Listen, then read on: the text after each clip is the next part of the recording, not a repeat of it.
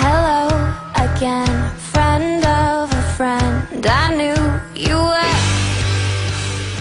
Hey gente, ¿qué tal? Bienvenidos a este Spoilers, el número 6. Y en esta ocasión vamos a hablar sobre algunas películas en donde su trama principal es acerca de los viajes en el tiempo y principalmente vamos a hacer mucho énfasis en los errores que tienen estas películas en cuanto a la física, debido a que los escritores no se sentaron tantito a pensarlo muy bien al momento de que escribían su guion, causando así que la película y la historia que acontece dentro de ella simplemente sea imposible de ocurrir.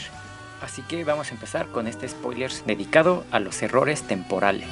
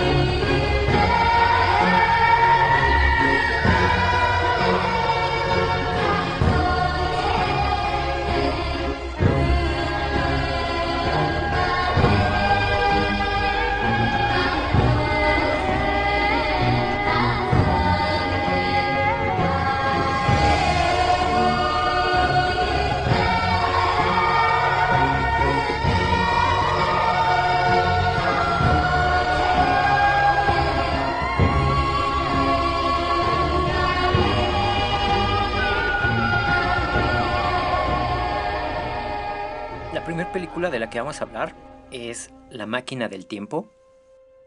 Es una película de ciencia ficción del año 2002, dirigida por Simon Wells y es un remake de su homónima de 1960. Ambas están basadas en la novela de 1895. Dentro de esta película, un profesor de física llamado Alexander tiene un proyecto muy particular, que es precisamente crear una máquina del tiempo, al mismo tiempo que se muestra su relación con su novia, con la cual quiere casarse. Desafortunadamente, en el momento en el que él planeaba proponerle matrimonio en un parque, acá en una salida bien romántica, un asaltante llega pretendiendo robarles todo lo que traían en ese momento, y eso incluye la sortija de matrimonio con la que Alexander se le iba a proponer a su novia. Al tratar de evitar este asaltante se llevara este anillo, el forcejeo entre estas dos personas hace que el asaltante le dispare a la novia, provocando su muerte. Este hecho crucial hace que Alexander dedique toda su fuerza a crear la máquina del tiempo para regresar al pasado y poder salvar la vida de su novia. Después de muchos meses de trabajo, Alexander finalmente consigue crear la máquina del tiempo y viaja al pasado al momento preciso en el que su novia debería de haber sido asesinada. Pero él logra evitar este suceso simplemente llevándosela de ese lugar. En vez de llevarla al parque, se la lleva a dar un paseo por la ciudad. Pero estando en la ciudad,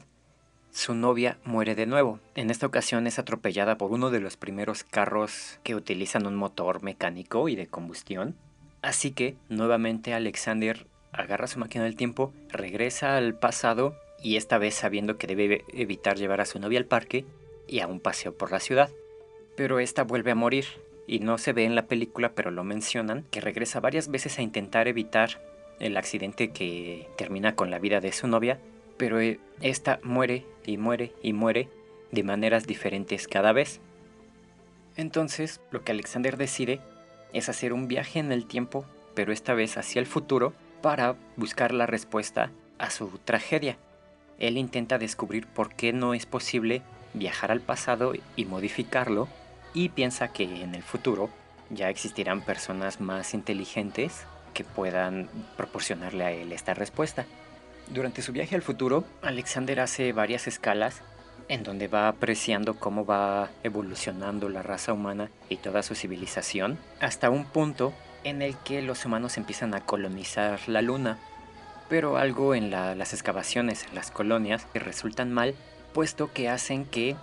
la luna explote o que al menos se parta eh, desde su interior en varios fragmentos que son despedidos hacia la Tierra. Esta catástrofe hace que se extinga la mayor parte de la población humana y que se empiecen a dar ciertos cambios en el clima del planeta Tierra que hacen que el resto de los humanos se tengan que meter al pues debajo de la superficie terrestre para poder sobrevivir.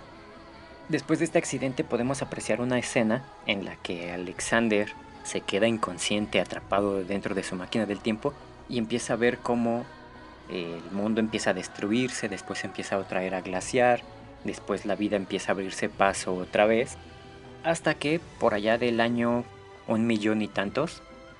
Alexander detiene su máquina del tiempo para descubrir que la humanidad ha cambiado bastante y esto se debe a que la humanidad está dividida ya en diferentes castas. esto quiere decir que los humanos evolucionaron de forma diferente debido a cómo se adaptaron durante todos estos años. Recordemos que la humanidad se tuvo que refugiar debajo de la Tierra para evitar morir por el impacto de la Luna y esto ocasionó que los humanos que estaban viviendo pues en cuevas o en cavernas eh, debajo de la superficie hicieran una gran involución regresando a los humanos a su estado más primitivo y deformando sus cuerpos al grado de parecer casi casi unos animales. Esta nueva raza de humanos son conocidos como los Morlocks, quienes son controlados por una raza de humanos superinteligentes, simplemente conocidos como los telépatas, que desarrollaron mucho sus habilidades mentales, tanto que aparentemente el cerebro les creció tanto que ya no les cabía en la cabeza y pues se les empieza a salir. Hay una escena en donde un telépata se aprecia desde la parte de atrás y se ve como el cerebro le sale de la cabeza.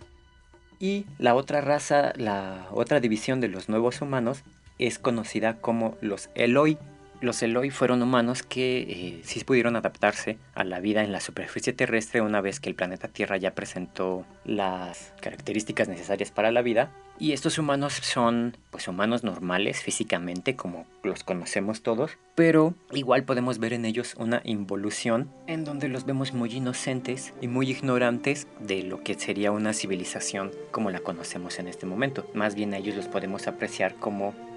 humanos pertenecientes a una pequeña tribu de hace cientos de años para nosotros. En fin, en un momento del clímax de la película, Alexander, que ha viajado de millones de años en el futuro, se topa con uno de estos telépatas y es este telépata el que le da su respuesta y establece una regla muy importante para todas estas películas en donde se viaja en el tiempo. Este telépata le dice a Alexander que él está atrapado en una paradoja temporal, ya que construir la máquina del tiempo desde el principio fue la razón para viajar al pasado y cambiarlo para poder salvar a su novia que se murió en el pasado. Si él llegara a cambiar este hecho crucial, el de salvar a su novia, él jamás hubiera creado la máquina del tiempo, puesto que si su novia hubiera sobrevivido, él le hubiera dedicado a ella todo su tiempo a hacer una familia y a ser, pues digamos, una persona más socialmente activa y no hubiera creado la máquina del tiempo, porque recordemos que él creó la máquina del tiempo para regresar al pasado y salvar a su novia. Entonces, si no tiene que salvar a su novia, pues no hubiera creado la máquina del tiempo y entonces nada de eso hubiera pasado y simplemente él no podría estar ahí. En palabras más sencillas, si cambia el pasado, no existe el presente que hizo que el pasado cambie. Así de simple. No puedes viajar al pasado a cambiar un hecho crucial porque simplemente todos los eventos que ocurrieron a partir del evento que tú cambies generarían otro presente, en este caso otro futuro, y no tendrías un presente al cual regresar. Y es esta paradoja temporal la que todos los guionistas no consideran cuando hacen sus películas sobre viajes en el tiempo y no toman en cuenta las repercusiones que un simple cambio podría traer en todos los futuros acontecimientos.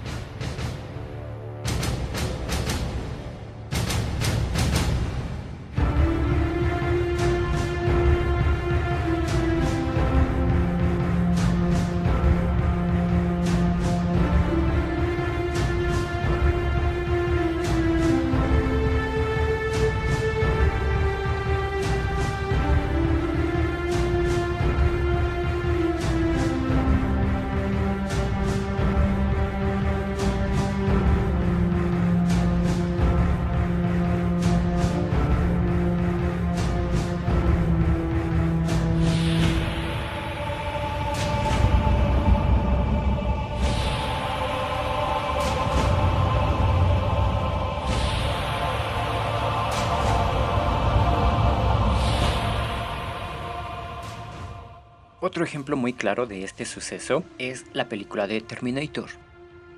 Terminator es una gran película, tan buena que fue seleccionada por la Biblioteca del Congreso de los Estados Unidos para ser preservada en el Registro Nacional de Cine, siendo considerada de culto, histórica y estéticamente significativa. Fue dirigida por James Cameron en 1984 y protagonizada por Arnold Schwarzenegger quien interpretaría al organismo cibernético más famoso de todo el mundo, llamado Terminator. Este personaje fue quien lanzó a Schwarzenegger al estrellato y le dio su fama mundial. El Terminator, más conocido su modelo como el T-101, que son exterminadores, y tienen el objetivo de destruir a la humanidad para que Skynet, una inteligencia artificial que quiere dominar al mundo para que las máquinas pues lo dominen, entonces, en el año 2029, las máquinas están a punto de perder la guerra contra la resistencia humana liderada por John Connor. Es por eso que Skynet crea su máxima arma con el objetivo de derrotar a su enemigo en el pasado, ya que en el presente esto no generaría ningún cambio significativo, ya que John Connor ya condujo a la humanidad cerca de la victoria. Entonces, pues si mataran a John Connor en ese tiempo, o sea, en el año 2029, aunque John Connor muriera, la humanidad ya tendría la clave para destruir a las máquinas. Entonces, Skynet decide enviar a un modelo T-800 de Terminator al pasado y matar a Sarah Connor, que es la madre de John Connor, y así derrotar a su enemigo antes de que éste nazca. Y aquí es donde el error temporal aparece. Todos sabemos que el padre de John Connor es Kyle Reese y este conoce a Sarah Connor en el pasado, una vez que John Connor lo envía a salvar a su madre cuando se entera del plan de Skynet de matarlo a él antes de que nazca. Y entonces, una vez en el pasado, Kyle Reese se enamora de Sarah Connor y en ese pasado es en donde crean literalmente a John Connor debido a una sola noche apasionada que tuvieron, pero entonces, si es apenas en el pasado en donde Kyle y Sarah tuvieron, una, tuvieron relaciones, ¿cómo nació el primer John Connor que Skynet quiere matar y el mismo John Connor que envió a su padre al pasado si este nunca ha nacido? O sea, no puede haber un primer John Connor en el futuro si este mismo John Connor no ha enviado a su padre al pasado a enamorarse de su madre. Y esto es lo que crea una paradoja temporal. John Connor en el futuro tiene que mandar a su padre al pasado para enamorarse de su madre y que él pueda nacer, pero eso no pasa hasta el futuro. Entonces, ¿cómo es posible que en ese futuro exista John Connor si en el pasado él no ha nacido? O sea, es una paradoja temporal muy grave que los guionistas nunca consideraron, al menos no en ese tiempo, y pues que simplemente no puede ser. Como se los explicaba en la película anterior de La máquina del tiempo, el pasado no puede ser cambiado, ya que matar a John Connor es la razón para crear la máquina del tiempo. Y si matan a John Connor en el presente, o sea, en la fecha de las películas, en el futuro, Skynet no tendría por qué crear la máquina del tiempo y desde el principio no habrían viajado al pasado a matar a John. Por lo tanto, John seguiría vivo y entonces en el futuro tendrían que crear una máquina del tiempo para matar a John Connor en el pasado. Y si logran matarlo, entonces en el futuro no habrían creado la máquina del tiempo para regresar a matarlo. Y es exactamente lo mismo para los humanos. Si el futuro ya existe, en donde Skynet domina el mundo y los humanos tienen una guerra contra las máquinas, no pueden evitar que el día del juicio, como ellos lo llaman, que es cuando las máquinas empiezan la guerra contra los humanos, ellos en el pasado no pueden evitar el día del juicio, puesto que ya existe un presente en donde está la guerra. Por lo tanto, en el pasado, un joven John y Sarah Connor no pueden evitar la guerra contra las máquinas, porque entonces en el futuro John Connor no tendría una guerra contra las máquinas, de la cual obtener una máquina del tiempo para viajar al pasado y evitar así la guerra en la que él está. Además, en estas películas podemos ver varios errores de continuidad y pequeños detalles que se le pudieron haber pasado en la realización de estas películas y de la serie de televisión. Principalmente podemos notar los errores en la personalidad de John Connor. El primer John Connor que podemos observar es en la segunda película, en donde encontramos que John pues es un joven de 14 años, al cual le gusta mucho pelear, las armas y la guerra y todo este asunto. Y después de esto, al final de esta película, nos encontramos cronológicamente con la serie de televisión que se transmitió en el canal Fox, en donde la personalidad de John Connor choca por completo con el de la segunda película, ya que este nuevo John Connor es, por así decirlo, un hijo de mami, en donde en toda la primera temporada de esta serie, John siempre tiene que ser salvado por su madre, no le gusta la violencia para nada, aparentemente no sabe nada de armas porque casi nunca las utiliza y siempre está dependiendo de su guardaespaldas Terminator. Y posteriormente en la tercera película nos podemos dar cuenta que este mismo personaje de la serie de televisión evolucionó tanto que en esta película una mujer desconocida para todos hasta entonces, que en el futuro sería conocida como la esposa de John Connor, es a la que se le debe toda la acción, ya que ella es la que toma las armas y destruye a los robots y es la que pelea, ya que este John Connor lo único que sabe hacer es escapar y esconderse y tener una personalidad muy cobarde, por así decirlo, al que no le interesa para nada la violencia ni las guerras y se demuestra que no sabe mucho de ese tema, siendo que desde el principio el John Connor, que el mundo se imagina que va a ser el líder de la resistencia humana, pues tiene que ser una persona con carácter y con mucho conocimiento de combate, de armas y de estrategias.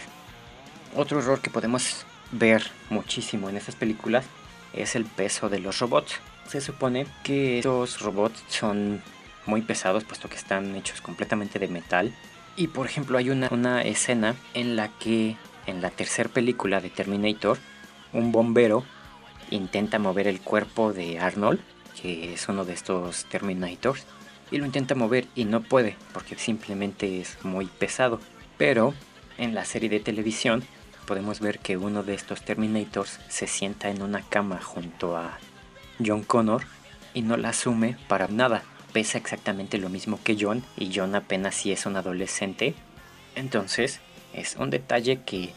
hace juzgar mucho la realidad y los efectos de cómo es realmente un robot en estas películas. Y bueno, no sé si ustedes ya las hayan visto, hay dos escenas que fueron cortadas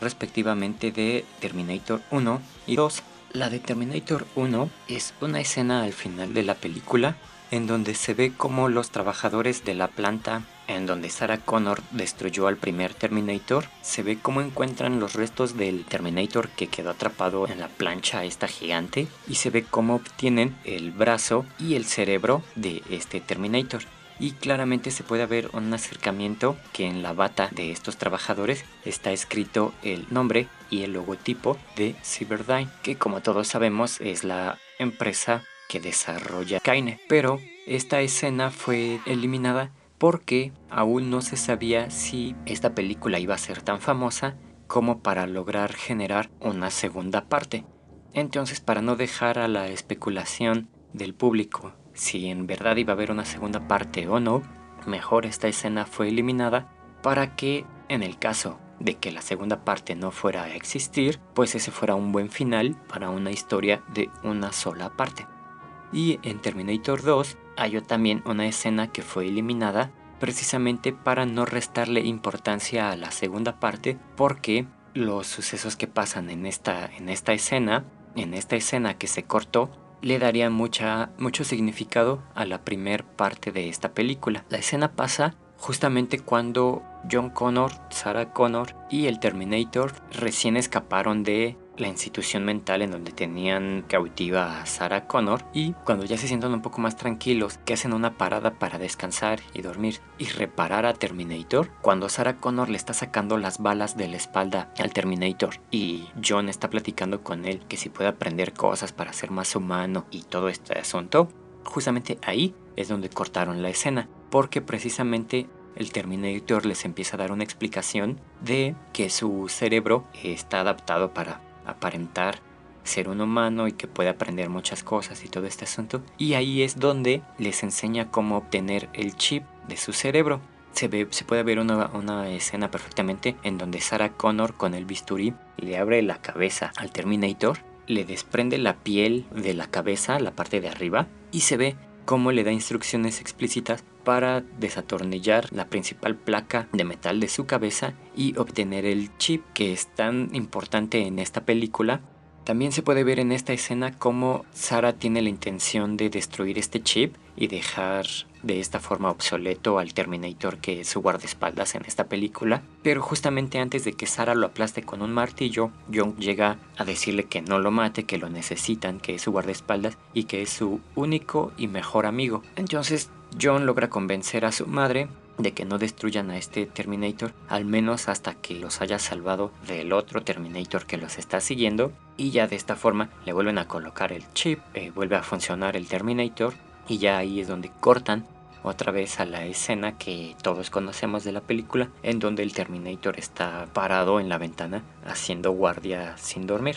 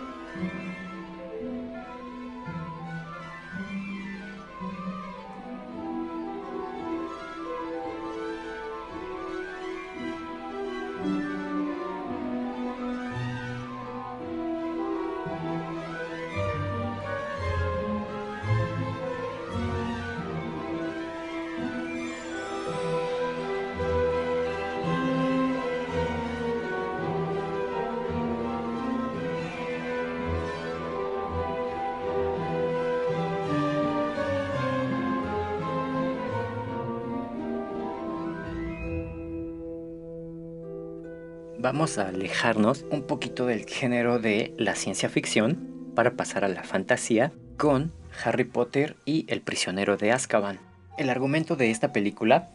es que, obviamente, Harry Potter se encuentra en peligro una vez más, pero en esta ocasión no es por la mano de Voldemort, sino por uno de sus asesinos, Sirius Black, quien supuestamente tiene el principal objetivo de eliminar a Harry para asegurar así el regreso del que no debe ser nombrado. Al final se sabe que Sirius lo que busca es reunirse con Harry porque lo quiere ayudar, ya que él en realidad es su padrino y lo aprecia mucho por el lazo que sentía hacia sus padres, por lo que al final todos podemos ver que no hubo mucho peligro en esta película, más que el del peor y más chafa hombre lobo de toda la historia, el profesor Lupin. Además, claro, de los dementores que estaban persiguiendo a Sirius Black, los dementores son unos espectros que se alimentan de la esperanza y de los buenos sentimientos de la gente, o sea que básicamente comen almas ya que ellos no tienen un alma propia, y esto se conoce como el beso de la muerte. Para defenderte de estos dementores, lo que tienes que hacer es un encantamiento patronus. Y es con este mismo encantamiento como un Harry Potter del futuro salva a un Harry del pasado y a su padrino Sirius Black con la ayuda de Hermione, ya que Hermione tiene un artefacto muy particular que se llama el giratiempo, que le permite viajar en el tiempo, y es aquí en donde encontramos el error temporal de esta película. Conforme va avanzando la película, podemos ver que hay pequeñas pistas que no se sabe cómo ocurren y que ayudan a Harry y a sus amigos a resolver sus problemas. Cuando el clímax de la película está en lo mero bueno, nos damos cuenta de que todas estas señales y estas pistas que Harry y sus amigos veían eran ellos mismos quienes estaban alertando del peligro, ya que habían viajado en el tiempo con el giratiempo de Hermione. Pero como ocurrió en la película de Terminator, nos damos cuenta de que todas estas pistas no pudieron haber ayudado a Harry, puesto que todavía no pasaban. Si es la primera vez en la que estamos viendo esta aventura, y casi hasta el final de la película, es cuando Harry Potter y Hermione Granger regresan al pasado, si es la primera vez que están volviendo en el tiempo, ¿quién les avisó entonces a un Harry y a sus amigos del pasado, por ejemplo, que tenían que salir de la casa de Hagrid? Podemos recordar la escena en la que a Harry le pegan con una piedrita desde afuera de la casa y eso es lo que hace que voltee por la ventana y que vea que el Ministerio de Magia ya van hacia la casa de Hagrid y así saben que se tienen que salir. Pero si nadie había regresado en el tiempo hacia ellos, entonces ¿quién les avisó? Ese es un hecho imposible por mucho que estés en el mundo mágico de Harry Potter. Además, al final de la película podemos ver que se debería de crear un bucle de tiempo, ya que cuando Hermione y Harry entran de nuevo a la enfermería y se ven a sí mismos desaparecer, porque una Hermione y Harry del pasado. Acababan de viajar aún más al pasado, cuando esos segundos Harry y Hermione regresan al, al, presente en este caso y vuelven a entrar a la habitación de la enfermería donde los está esperando Ron, ellos ahí en ese momento tendrían que ver como otro Harry Potter y otra Hermione desaparecen para viajar al pasado, volver a repetir toda la historia regresar otra vez a la enfermería y ver cómo otros Harry y otra Hermione viajan al pasado y así en un bucle temporal infinito. Además, otro error que podemos ver en esta película, bueno, más bien en toda la saga, es que jamás se vuelve a mencionar el giratiempo que tiene Hermione. Qué curioso que fue un elemento clave y crucial en esta película y que a pesar de que Harry y sus amigos siguen teniendo problemas durante todas las otras películas, todas las otras historias, y que su giratiempo sería de muchísima utilidad, y ya jamás lo vuelven a utilizar, jamás lo vuelven a mencionar, y a todos se les olvidó.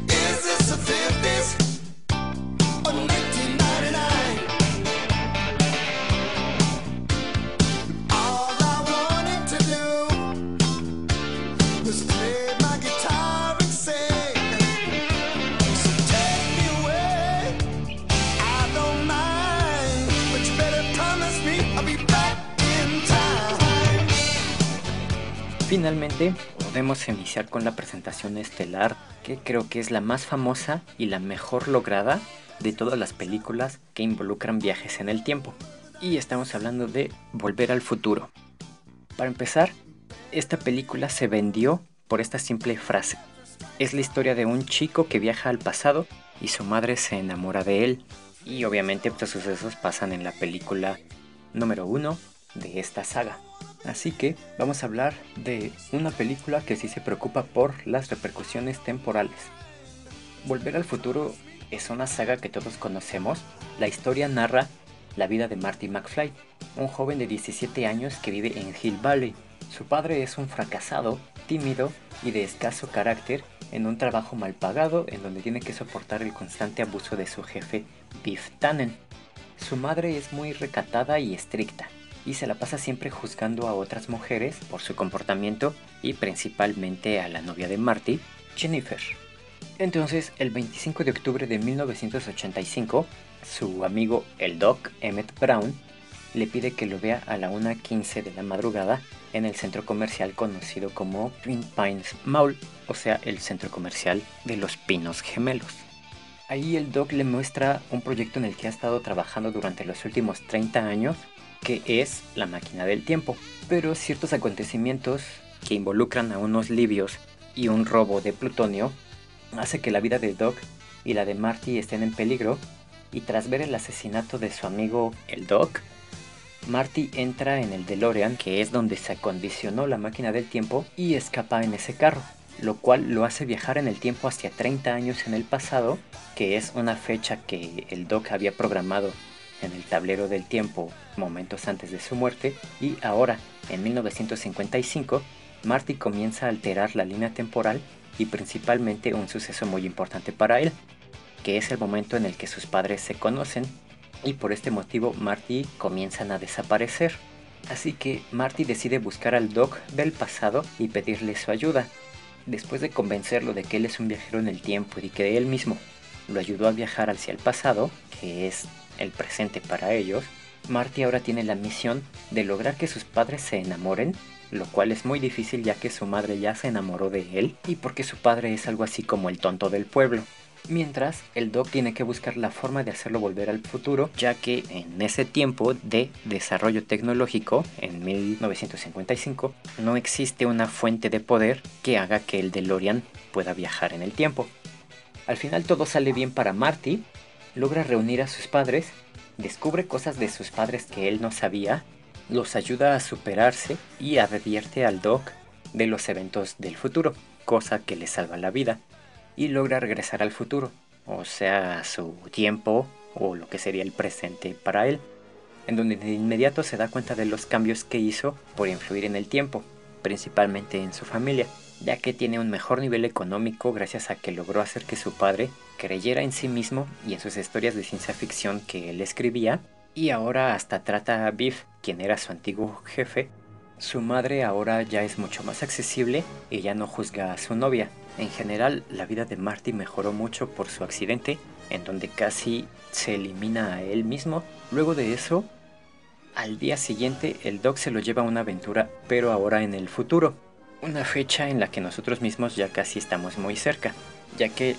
el año al que el Doc y Marty viajan al futuro es en el año 2015 cuando se supone que la familia de Marty sufre grandes problemas y viajan a ese tiempo para solucionarlos. Pero la verdadera acción de esta película comienza cuando Marty compra un almanaque deportivo en el futuro para poder hacer apuestas en el pasado. Desafortunadamente le copian la idea y Biff roba la máquina del tiempo para hacer lo mismo. Así que cuando Marty y el Doc regresan al pasado se dan cuenta de que ya todo está mal y que deben de regresar a 1955 para arreglar todo lo que ha cambiado. Entonces tienen que robarle el almanaque deportivo al joven Biff Tannen del pasado y restaurar el orden de las cosas. Después de una gran aventura y cuando finalmente lo logran, se ven obligados a enfrentarse a otro problema. Justo antes de volver al futuro, el Doc dentro del DeLorean es alcanzado por un rayo y gracias a un cortocircuito en el tablero del tiempo, el Doc es enviado al año 1885. Entonces, una vez que Marty lo descubre, tiene que viajar al viejo oeste y salvar al Doc para traerlo de vuelta al futuro. Ya sabemos todos que la trama de estas películas, de esta saga, está muy padre, tuvieron muy buenas ideas, fue muy innovadora esta película, pero ahora vamos a ver algunas pequeñas incongruencias que tiene esta saga. Lo primero es que el Doc hace mucho énfasis en que encontrarte con tu yo del pasado o tu yo del futuro crearía una paradoja temporal y que ese suceso crearía una explosión que destruiría todo el universo o que simplemente podría limitarse a la destrucción de nuestra galaxia. Pero eso no tiene ninguna base física y por ello simplemente encontrarte con tu otro yo te crearía un shock que te produciría un desmayo, lo cual es lo que pasa cuando Jennifer se encuentra con su Jennifer del futuro en su casa del futuro cuando viajan al futuro. Otra incongruencia es que en la tercera parte, cuando la máquina del tiempo es destruida, cuando se la lleva el tren, Jennifer le dice al Doc que trajo un papel del futuro en donde se podía leer la frase de que Marty era despedido de su trabajo, pero que en el presente ese papel se borró. El Doc le explica que el futuro no existe, que uno lo va creando conforme va pasando. Pero si este hecho es cierto, entonces, ¿por qué es el Doc quien se lleva a Marty y a Jennifer al futuro para cambiarlo cuando sus hijos estaban en problemas, si simplemente bastaba con darles la información y esperar a que el futuro llegara solo? No tenía mucho sentido cambiar el futuro en el futuro y llevarse a Marty a arreglar ese problema en el futuro, ya que al regresar al presente, ese futuro aún podría ocurrir de nuevo. Otra incongruencia de esta película es cuando Marty regresa al futuro, o lo que sería su presente, a 1985, y ve que hay otro Marty en el estacionamiento del centro comercial y que está a punto de viajar al pasado. Tiempo después, en la segunda parte de la película, Marty se encuentra con este segundo Marty haciendo todo lo que él ya hizo antes en la primera película. Y el doc le explica que cuando el segundo Marty regrese al futuro, al estacionamiento de ese centro comercial, todo va a acabar. Pero en realidad esto en vez de acabar, lo que haría sería producir un bucle del tiempo en donde todo volvería a pasar una y otra vez, todo por esta diferencia de 10 minutos que Marty se permitió al volver a 1985. Al final el segundo Marty va a regresar al estacionamiento y va a ver a un tercer Marty corriendo en el DeLorean y regresando al pasado. Luego este tercer Marty va a regresar al estacionamiento y ver a un cuarto Marty corriendo en el DeLorean y viajar al pasado y así por siempre todo se va a seguir repitiendo y repitiendo y repitiendo. Otro error ocurre en la segunda película. Después de la explicación del Doc, a Marty le cuesta mucho trabajo entender cómo funciona la máquina del tiempo. Aparte de que lo tiene grabado y de que Marty estuvo presente durante la explicación del doc de cómo funciona la máquina del tiempo y se le hizo muy difícil. Pero eso sí, sin saber nada, el anciano Biff Tannen del futuro supo regresar a 1955 en la máquina del tiempo. Supo usar al señor Fusión para generar la energía que necesitaba la máquina del tiempo y viajar en el tiempo. Supo poner la fecha y saber que tenía que regresar al mismo tiempo, supo poner la fecha en el tablero del tiempo a la cual tenía que regresar y supo que tenía que regresar al mismo tiempo en el que se robó la máquina del tiempo para que el Doc y Marty no se dieran cuenta de que él se había robado la máquina. Como se explica uno que Biff Tannen, siendo una persona de no muy grandes habilidades mentales, que él haya podido manejar la máquina del tiempo sin tener ningún conocimiento previo y obviamente sabemos que la máquina del tiempo no viene con un instructivo y que Marty apenas se pudiera saber cómo usarla durante varias veces de práctica. Pero bueno, para finalizar, les voy a revelar unos datos curiosos que igual y ustedes sí sabían o igual y no sobre esta saga. Para empezar, la segunda y tercera parte de esta película no estaban planeadas. Se supone que iba a ser una única película y ya. Pero debido al éxito de la primera película, se realizó de forma consecutiva la segunda y tercera parte de esta saga, siendo la primera saga en toda la historia en grabar dos películas de forma consecutiva, como lo hacen ahorita las películas del Señor de los Anillos, El Hobbit, Harry Potter y muchas otras el señor Fusión, que fue una alternativa que el Doc implementó en la máquina del tiempo para evitar tener que utilizar plutonio o la energía de un rayo, le puso este dispositivo a la máquina del tiempo el señor Fusión que convierte la basura en la energía suficiente para generar 1.2 gigawatts o más de energía. Bueno, este señor Fusión no es otra cosa más que una cafetera de la marca Krups Coffee, la cual también se puede ver rápidamente en la película Alien a bordo de la nave de Alien el octavo pasajero en el Nostromo, una cafetera que tengan ahí en la cocina de esta nave. Fíjense bien y van a ver que tiene la misma forma del señor Fusión. El dato en la, en la primera película, cuando Marty está en el pasado y él y el Doc del pasado están viendo la grabación de la explicación de cómo funciona la máquina del tiempo y empiezan a mencionar tanto la palabra de gigawatts, que la máquina del tiempo tiene que viajar con 1.2 gigawatts y que el doc se pone a repetir como loco gigawatt, gigawatt, gigawatt. Cuando Martin McFly le pregunta que qué es un gigawatt, esa es una pregunta muy acertada, ya que esta unidad de medida en realidad no existe. Lo que el doc debió de haber dicho en su explicación era que la máquina del tiempo requería 1.2 gigawatts, pero leyó mal el guion, se grabó como gigawatt y pues ya se les hizo muy curioso para la película dejar el texto como gigawatt. Otro dato curioso del guion original es que el Doc no tendría un perro llamado Einstein, sino que tendría a un simio llamado Shim. El tan famoso centro comercial llamado Twin Pine Mall, que es en, donde está el estacionamiento donde el Doc hace su experimento con la máquina del tiempo, al final de la película cambia de nombre para llamarse Lone Pine Mall, el pino solitario. Y esto sucede gracias a que una vez que Marty está en el pasado, en 1955, Marty atropella uno de los pinos de las granjas de Peabody y es por eso que en el futuro solo hay un pino y por eso el centro comercial se llama el Pino Solitario. Otro dato curioso es que cuando Marty tiene la audición en la escuela para tocar con su banda, este toca la canción que se llama Power of Love de Hugh Lewis and the News. Y precisamente quien lo rechaza, quien le dice que no aceptan a su banda porque son muy ruidosos, es el mismo Hugh Lewis, autor de esta gran canción. Durante cada una de sus películas, Marty ha tenido diferentes personalidades que han influido mucho para que pueda desarrollarse en los diferentes tiempos en los que él ha tenido ciertas influencias. Por ejemplo, en 1955, por todas las mujeres que lo deseaban, es conocido como Calvin Klein, ya que este fue el nombre que su mamá vio cosido en, el elástico de su ropa interior cuando estaba enamorada de él. Su padre también llegó a conocerlo como Darth Vader, que fue con esta personalidad con la que se le presentó para convencerlo de que tenía que invitar a Lorraine, a su madre, al baile de su escuela y en el viejo oeste era conocido como Clint Eastwood. Además, en estas películas podemos observar el cameo de diferentes personalidades famosas. Por ejemplo, Steven Spielberg, que es el director de esta saga, es el tipo que va manejando el jeep del cual Marty se agarra con su patineta cuando va saliendo de la casa del Doc, que atraviesa un Burger King y se agarra de un jeep para que lo arrastre. Quien lo va manejando es Steven Spielberg. Además, friend de los Red Hot Chili Peppers es el amigo y jefe de Marty llamado Needles. Él es el que en el futuro lo reta a que ponga su tarjeta de crédito